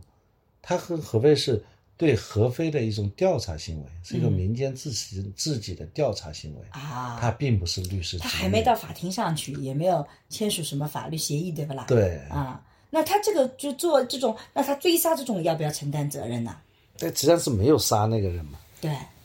哎，我这里其实有个很好奇的问题，比如说在这个过程中，可能误伤了，比如说那个，呃，有那个那个那个保存视频的那个男的，对吧？假设啊，假设如果最后证明他的确是抓住了犯罪分子，他是对的，和他最后证明其实他搞错了，何非根本就不是杀人犯，他两者会有量刑上的差别吗？啊，当然有差别了。嗯我觉得大家不要去看到网上现在最近有很多的这个关于这种分析啊，嗯，呃，这个实际上是啊、不对的，就没有嗯看到问题的本质啊。嗯这是刚刚学习法律的人，法律学的一知半解的人的一种解答。嗯说什么？呃，是影片当中，沈曼呢假扮律师，嗯，通过自己的方式了解部分案情，收集了部分与案件有关的材料，嗯这个沈曼呢可以以报案的身份或者证人身份，将有关材料提供给本案的司法机关，嗯司法机关如果根据法律规定进行审查，嗯同时具备合法性、真实性、关联性呢，才具有法律效力。这种回答就扯淡。嗯，为什么？啊，通常是有事儿找警察，嗯有事儿找警察，这是警察对外宣传的嘛？嗯现在真的是有事儿能找警察吗？嗯，不能所有事情都让警察来处理，对警察会忙死了，所以你肯定自己也要去做些调查嘛。所以如果你愿意去问那个监控，他愿意给你看，我觉得应该也没什么大问题吧。啊，没有什么大问题。对吧？然后我我安排一个人的那个，如果你心里没有鬼，那也没什么问题啊。对，因为你如果是私间民间的侦探，是为了牟利嗯去做一些调查，法律是不允许的。嗯这至少在中国，嗯它不允许私人侦探。嗯但是你为了自己的事情嗯去发现真相，嗯当然这个人她们是一些非常亲密的闺蜜，嗯也是利益相关者，嗯她并没有以此为业、对以此牟利，对她这个行为具有正当性的。嗯比方说，我要追一个歹徒，嗯我就跑得很快，嗯结果不给你给撞倒了，嗯这是不是一个侵权行为？嗯这当然是一个侵权行为。啊嗯我在追歹徒，我是自己，我歹徒把我的皮夹子抢走了，嗯我呢就去把这个歹徒就追的过程当中，一不小心就把你们家的这个啊、玻璃搞坏了啊，东西弄坏了，但是我给你一些补偿就行了，这个民事上的补偿。而不是一个刑法而不是上上的一个而不是法律我责故任意来破坏你的这个对东西，对吧？啊。对的，对吧？但是如果比如说何非被他刺激的出现精神问题了，但最后发现不是他杀人犯，那是不是他要承担法律责任呢？就你给我身边搞了一个妻子，然后假妻子搞得我都精神崩裂，然后我本来老婆消失掉了，我其实就想找我老婆，我是个好人，结果你把我刺激的精神这个有问题了，那你这个是不是产生了一个后果？你没有谋利，但产生了一个严重的后果，他要不要承担责任？这个也能只能叫无心之过吧。啊，就他的目的本身并不是要故意的来，呃，来伤害你，对吧？，对，所以说我们听这个呃播客的朋友们要知道，就是在这个社会上，你是坚信正义，你们也不需要有太多的顾虑，你是援助他人。你是见义勇为，你也不要去有太多他人。你在马路上扶一个被车撞的老人，你也不要做太多的担心。嗯。这就是我想，法律会给你保护的。但马上就有人说了，彭宇案不就是这样子吗？彭宇案已经离我们远去了。我们在这以后会有很多的案件，比方说我们电梯劝阻吸奸案，嗯啊，那个劝阻的人，一审呢被判了承担责任，二审呢，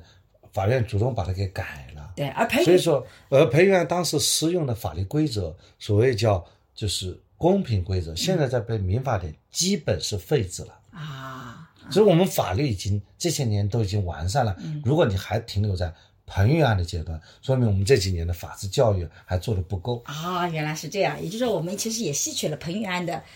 教训，对吧？但我也听说，好像彭玉安在二审的时候，其实还是调解到彭玉安，彭玉自己也是，就说承认了有撞的这个行为的。对，其实，在这种情况下，也要去讨论什么情况下叫调解。嗯，很多时候当事人为了接受一个比现在稍微好一点，但是不是特别真实的事实，他也嗯也愿有意调可解能。的啊。但不管怎么样，彭于晏其实触动了就做好人，你不会被讹这样的一种法律的改变。所以现在你可以比较正大，就说你做好人，其实你只要心里没鬼，你是可以去做的，对吧？对，我们的博客里讲过很多次，嗯就是该出手时就出手，嗯路见不平一声吼。对我看到前段时间有一个老人呢、嗯他看到一个人欺负另外一个弱女子，嗯这个老人拿着一个一个锤子，把这个男的敲晕了，嗯正当防卫，啊，也是可以的。这是可以的，没问题，还给他发了个奖呢。嗯发了个奖的时候，不过做的比较粗糙，他把他的名字全部报出来了。啊，这是有问题我。也担心人家报复嘛，你你就你把钱发给人家就算了，对，然后就说有这么一个老人干了这件事儿，我们要表扬一下就行了，做做无名英雄嘛。嗯，但我自己一直觉得善良其实是对自己最大的保护，因为有的时候你有贪婪之心，就很容易被别人给利用；你有什么恶的念头，其实很容易就这个恶的念头反射你那个。所以，当你比较善良，你做事情问心无愧，其实某种意义上讲还是最保护自己的，对吧？对的，就是在这样一个社会，一定是不要去惹事，嗯但是出事儿不怕事儿。嗯我想这就是这个社会应当所体现的一些法治精神。嗯，比方说谁欺负你了，你不用担心，你要跟他抗争，嗯你要相信有有办法去处理他。我在做法官这么多年的时候，嗯我经常就想，虽然这个当事人我可以去捏他一把，嗯我可以训斥一下他，但是不排除嗯他把这个事情捅到我的上级那里去，对，我的上级会来处理我的。嗯他把这个信写到纪检去，纪检来调查我的。嗯，正是因为我在这个法官的位置上，嗯我有这种担心，担心，嗯我有这种敬畏之心，嗯所以呢，我就很尊重每一个当事人。嗯，大部分法官也会有这种敬畏之心的，谁愿意给自己惹麻烦呀，对吧？对的，但是有些法官呢，可能就被习惯造成的。比方说，成都的有一个法官嗯在法庭上就说：“啊，你不要说了，啊，你说这句话都是放屁，嗯，啊，就是他口头禅可能对，是他就讲啊这句话，结果啊被上网了，结果这个法官因此就丢掉了他的嗯工作岗位。嗯，这职业操守不行，对，就是这样的事情，就说明你没有所谓的敬畏之心。当然，他也可能他很烦嘛，嗯，那么最后我还有一个问题，就是这里面有一个就是呃，其实《黑暗荣耀》里面也有，就是如果有一个人有精神病了，谁有权利把他送到精神病院？是不是他的子女、他的配偶？只要证明你是有精神病的，就可以把你送进去。我觉得在《黑暗荣耀》里，他是拍了一个监控的摄像来证明他妈发疯了，对吧？而他妈的确有的时候也有点就很过很过激，那是不是的的确确他可以来把这个何非送到医院里去进行开颅的这样的手术手术呢？他他老婆有这个权利吗？我先介绍一下《精神卫生法》。嗯，他说第一种情况下是个人自己到医疗机构进行精神障碍诊断，嗯自己去。嗯第二种呢，就是这个近亲属嗯可以将他送到医疗机构进行精神障碍的诊断。嗯，所谓近亲属呢，就是他的配偶、配偶父母、子女，对的。嗯他如果找不到近亲属呢，嗯这个流浪人员嗯可以由当地的民政部门把他送过去。嗯第三种状态，第四种情况，如果这个人发生了这个自残、嗯危害他人安全，嗯或者是有这种危险的可能性的，嗯他所在的单位、嗯他的近亲属嗯以及当地的公安机关，嗯，他把他扭送到那边嗯精神病院去嗯去治疗。嗯然后医疗机构呢，这个时候送到接诊了以后呢，嗯不得拒绝做出诊断。我给你讲一个案例吧，我还办了一个此类的诉讼案件。嗯，这个案件呢，还是上海社会保障卡中心作为被告。嗯，这个人呢，在他单位拿刀行凶，嗯，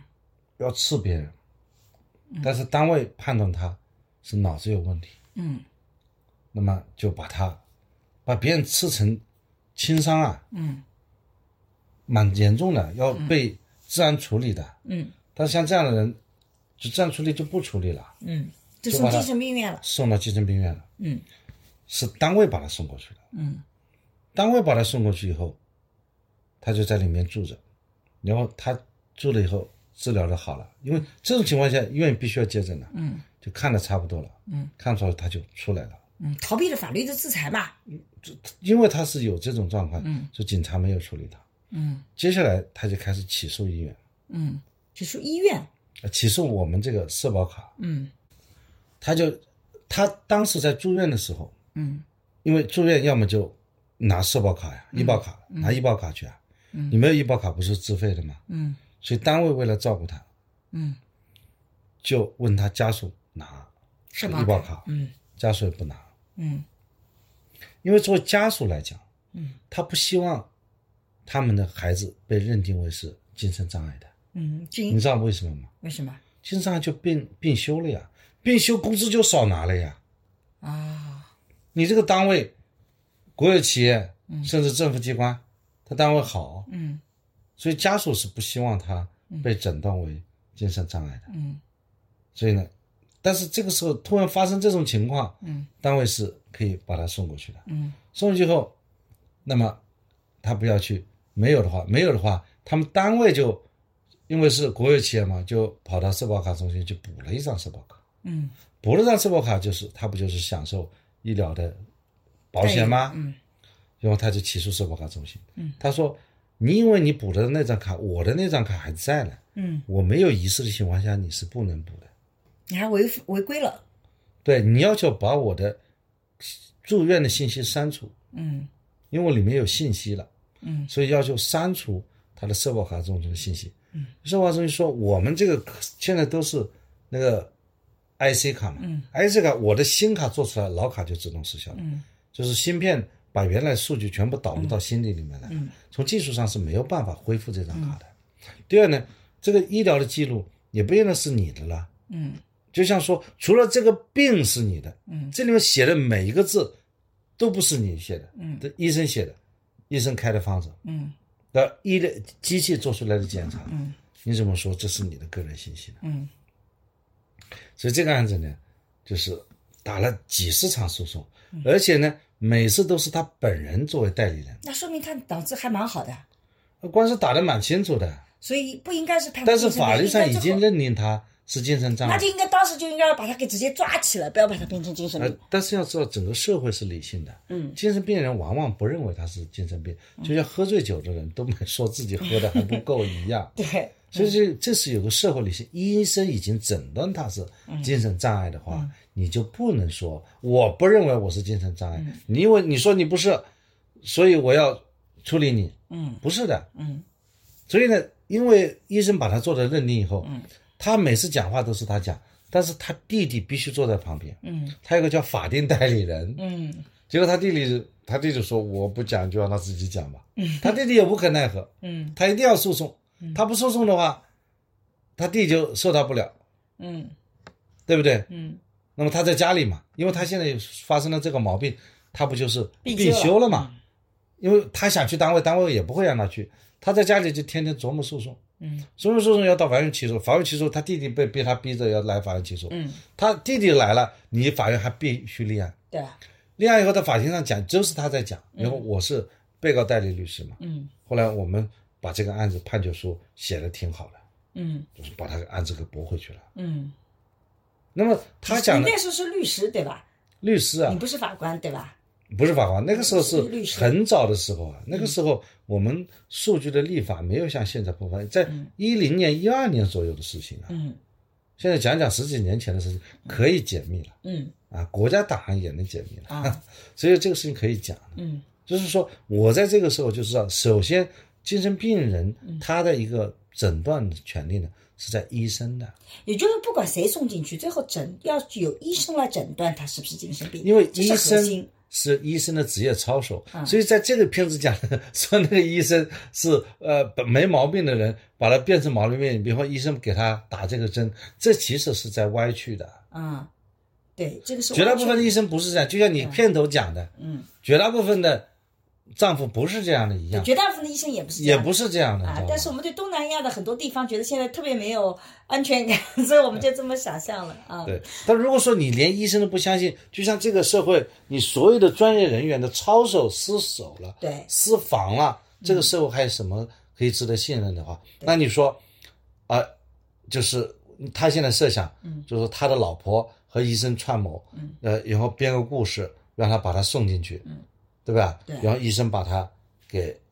强行的，本来不是精神病，最后变成精神病，嗯，我就觉得吧，前面一半我会觉得这个男主角智商很高，看到后面我就这个男主角智商特别的弱智。就你看杀人吧，杀的谁都知道是你杀的，对吧？ 然后吧，把一忽悠吧，立马把这个讲出来了。你那么牛逼的这个律师突然间就不行了，然后要告诉你找到那个找到了那个怎么一找到就是你就是杀人犯，你怎么都不会讲呢？这个智商就又弱得很，所以我就觉得好像这个智因商为只有是对比他是，杀的话，嗯他绝对不能告诉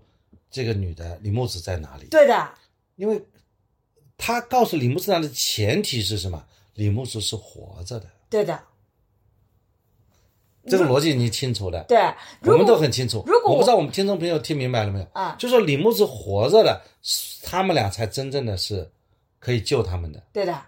李木子死了是救不了的。而且，如果你知道李木子在哪里，因为李木子死了，那你就是杀人犯了。而且你知道在哪里，就是你是杀人犯。就算能救，这个律师也救不了你啊！他怎么会脑子就突然间前面那么的深思熟虑啊，演技也那么好，智商很高，突然间到最后一下就一被吓就那个了。反正这个就是剧哎，情你这小么，一讲呢，嗯，就是这的确是逻辑错路百出的烂片。不是它中间逻辑有问题。比如说你要杀掉他，他中间就是有一套潜水服没有还。你看它的设计如此精巧，中间一个小时他怎么设计好了，能够去有不在场的证明都设计出来了，他怎么就就你？我觉得得他应该自带潜水服吧，不是他就他这个是租的潜水服你。可以国内自带潜水服，你买两套潜水服去都可以解决掉的。你如果是已经有预谋的话，你还租，然后你还没还，然后这个，呃然后现场还有人跟你讲说，还被人家查出来，我就觉得。这个就是特别的，这个反正就很奇怪，里面有逻辑 bug，反正智商一下就变低了。当然，我们很多片子都是这样，我们也不吹毛我觉求得疵啊。他这个打死也不会说他藏在什对么地，方。但我在这里讲到这个精神病，因为我觉得社会上一直有两种截然不同的这种声音一直在对抗。就第一种就是我们觉得很多的犯罪分子用精神病的名义逃脱了制裁，但另外一方面，我们也听到很多的故事，自己觉得是正常的，但是被父母、被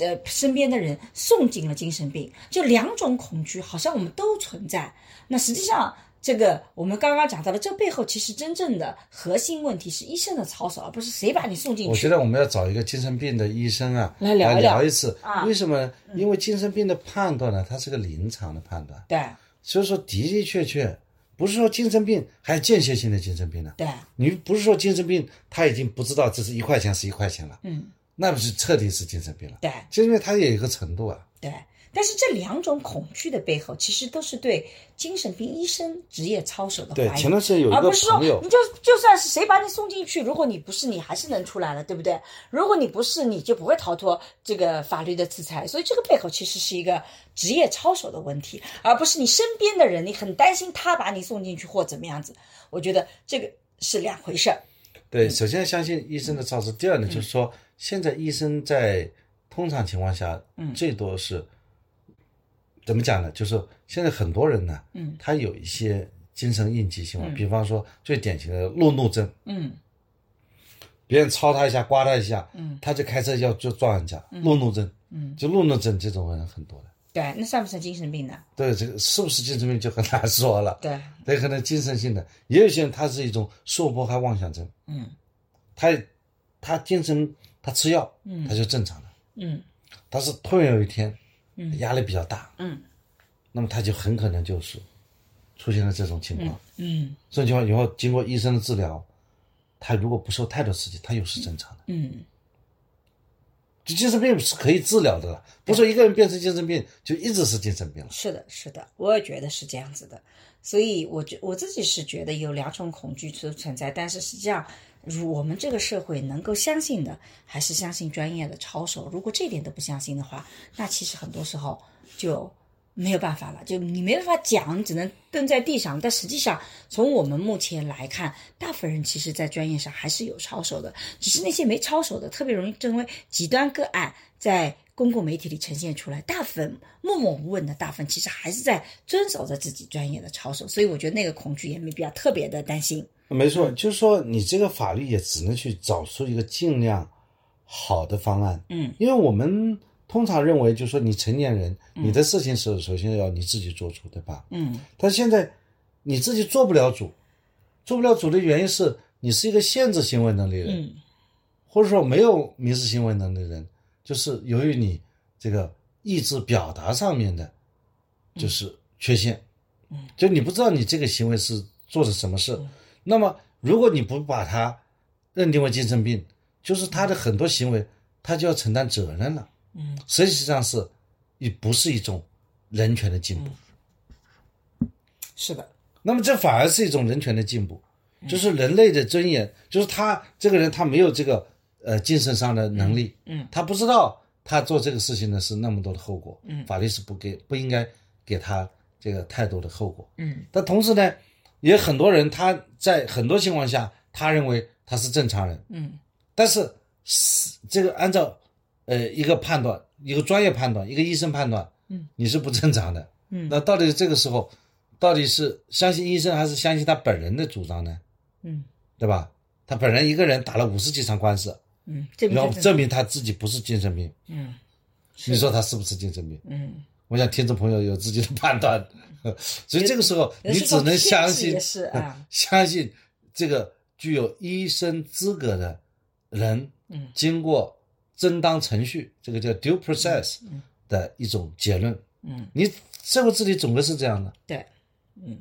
所以今天其实我们是借着《消失他》这部电影聊了聊我们俩的感官。我首先要强调，对一部片子的感官，我们其实完全是个人化的，没有任何标准的答案。然后我们借此也聊了聊对于这个背后很多涉及到的法律问题。我自己总体上对《消失的他》的这部片子的一个评价是，我觉得它是一部符合好莱坞的这种片子逻辑的电影、商业电影逻辑的，不断的有反转，让你能够看得下去的一部电影。所以从某种意义上讲，它是及格线的。但是对于这个电影背后所呈现出来的那种三观以及那种刻板印象，我本人是不是很喜欢的？包括我们前面一开始讲到对贫穷的这种歧视，然后这种所谓的这个把受害者看成是啊，好像是偏恋爱脑的，其实有的时候就是你遇到了一个处心积虑的一个人啊，这个有的时候很难避免。所以我们对这个片子，我自己是觉得，嗯，呃，还还能看看看，但是不是我所喜欢的那种类型的片子，这是我的评价。但我觉得背后有一系列的法律问题，今天跟桑老师聊还是聊得很很有意思的。最后，桑老师就谈谈你的想法。啊，我觉得其实今天因为聊的涉及到法律问题比较多嘛，嗯就是说、啊婚姻有效、婚姻可撤销啊，骗婚的情况下怎么处理，还有就是这是婚姻的制度，嗯啊，还有就是涉及到遗产继承的问题，嗯，还有就是如果是你是呃那继承人去嗯杀了。被继承人你有没有继承权的问题，嗯还有宣告失踪的制度，宣告这个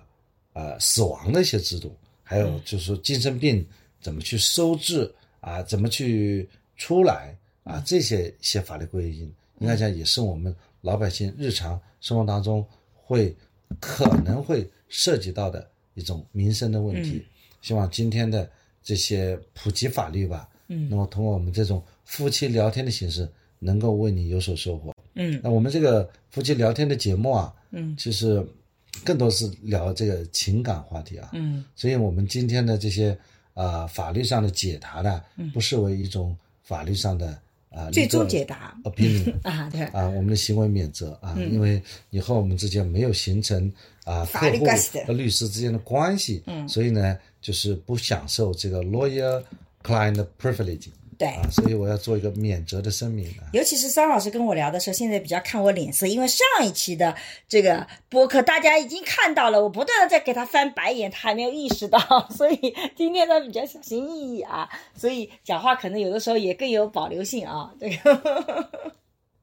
好嗯的，我希望你喜欢。呃，其实上一期有些朋友呢，呃，做了一些点评啊，觉得我好像呃跑题跑得比较远了、嗯，其实呢，的确就是那个状态不是特别 好，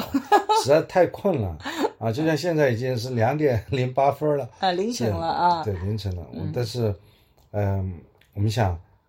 也可能反映我们夫妻的那种现实真实的一种状态吧。嗯对吧？有的时候是的确，你心情不好的时候，你就会想去啊怼人家一下。 嗯，我们就觉得其实呃，像冲突也好，怼也好，其实在生活里面都是真实的一种体现。我们没觉得有什么特别的问题啊，我们还是希望这个夫妻聊天能够闲聊的，像跟大家在身边聊天一样，来聊聊这些话题啊。啊，这期他们说，嗯听上一期的这个播客，感受到沈老师在婚姻当中的智慧，哈哈哈哈哈哈，六个哈嗯啊，还有四个哈说是深有同感啊，然后还有人说真的四个感叹号，还有三个人说哈哈哈我在地铁上都笑出声了，嗯你的评论太精准 了，你不能这么说呀，都有智慧的，对吧？桑呃老师也有智慧是吧？ 嗯行，多的评论我们下次再读吧。嗯，好的，那今天就到这里，我们也会经常跟大家聊聊各种各样的话题。如果你有什么想要跟我们聊的话题，也欢迎在评论里面告诉我哎们。哎，我们如果说这个播客达到一定的数量，我们不是要这个约大家再聊一次吗？对，等我们这个做好准备，我们来跟大家来联系啊对。还有一个事情要跟大家说一下的，就是我们很感谢大家给我们打赏，但是我前两天看到有一位朋友，他的打赏数额是九十八块钱，特别的大是不。是打错了？对我担心他是不是打错了，就是一不小心打太多了，但又没办法撤回。如果万一你出现这种情况，请务必告诉我们，你呃我还有退货程序啊？我觉得可以退退货嘛，要不然万一不小心那打了你太多那的你说钱，实话那也个算数，那你怎么退货 呢？呃就就可以可以可以，支付宝转给他，对支付宝转给我他说，打一百，然后你转九十九就，说沈老师那不不好是意思，我这个打赏打太多了，能否跟你联系？那我就会跟他讲说啊，那你这个告诉我你的支付宝，这个我可以重新把钱打回给你。但如果是你真心的觉得啊，就是想喜欢我们，给我们很多的支持，那我也是非常非常的感谢。我看不到打多少，打的钱都到你这里去了，我啊当然白干了活了，白辛苦的。你难道还准备挣这个钱吗？现在有多少打赏了？啊，我们最近打赏还不错，我非常感谢大让我家看看，对我们的支持啊！现在让我这个小财迷也看看。好，你小财迷看看啊，沈老师那个，我们赞赏打赏的人数已经达到了四十多人，总金额已经达到了两百六十四元。尤其是有有的朋友是每一期都来打赏的，比如说从第一期的贾雨峰，呃，这个朋友就一直来打赏，然后呃，沙溪好像他之前听了每一期，他重新补了很多打赏，把每一期他过去的都打赏了一下，然后就我觉得我们更加嗯，就是在乎转发吧，转发啊、对啊，点赞、评论啊、嗯让更多的人来听到。如果我们到了，比方说三十万、三十万粉丝左右啊，嗯，我们就争取再来一次，粉就丝四的，个人的聊天，对三个人的聊天，我们邀请我们的粉丝朋友们跟我邀们一请起来四聊位哎天，，对每。人聊个半个小时，对对对来剪一剪。是的，我们之前也做过，大家也觉主得题是很好什么呢？到时候再说，现在才二十几万呢，啊离三十万还比较远，等到了二三十十，几万能不能在今年年底之前实现？应该是可以的啊。嗯，比较难，我觉得。现在我们才二十四万多，所以到年底不见得实现在三十十二万月。哎三十一号之前吧，立个 flag。好，立个 flag。好的，也再次谢谢你的支持啊！再见，拜再见拜。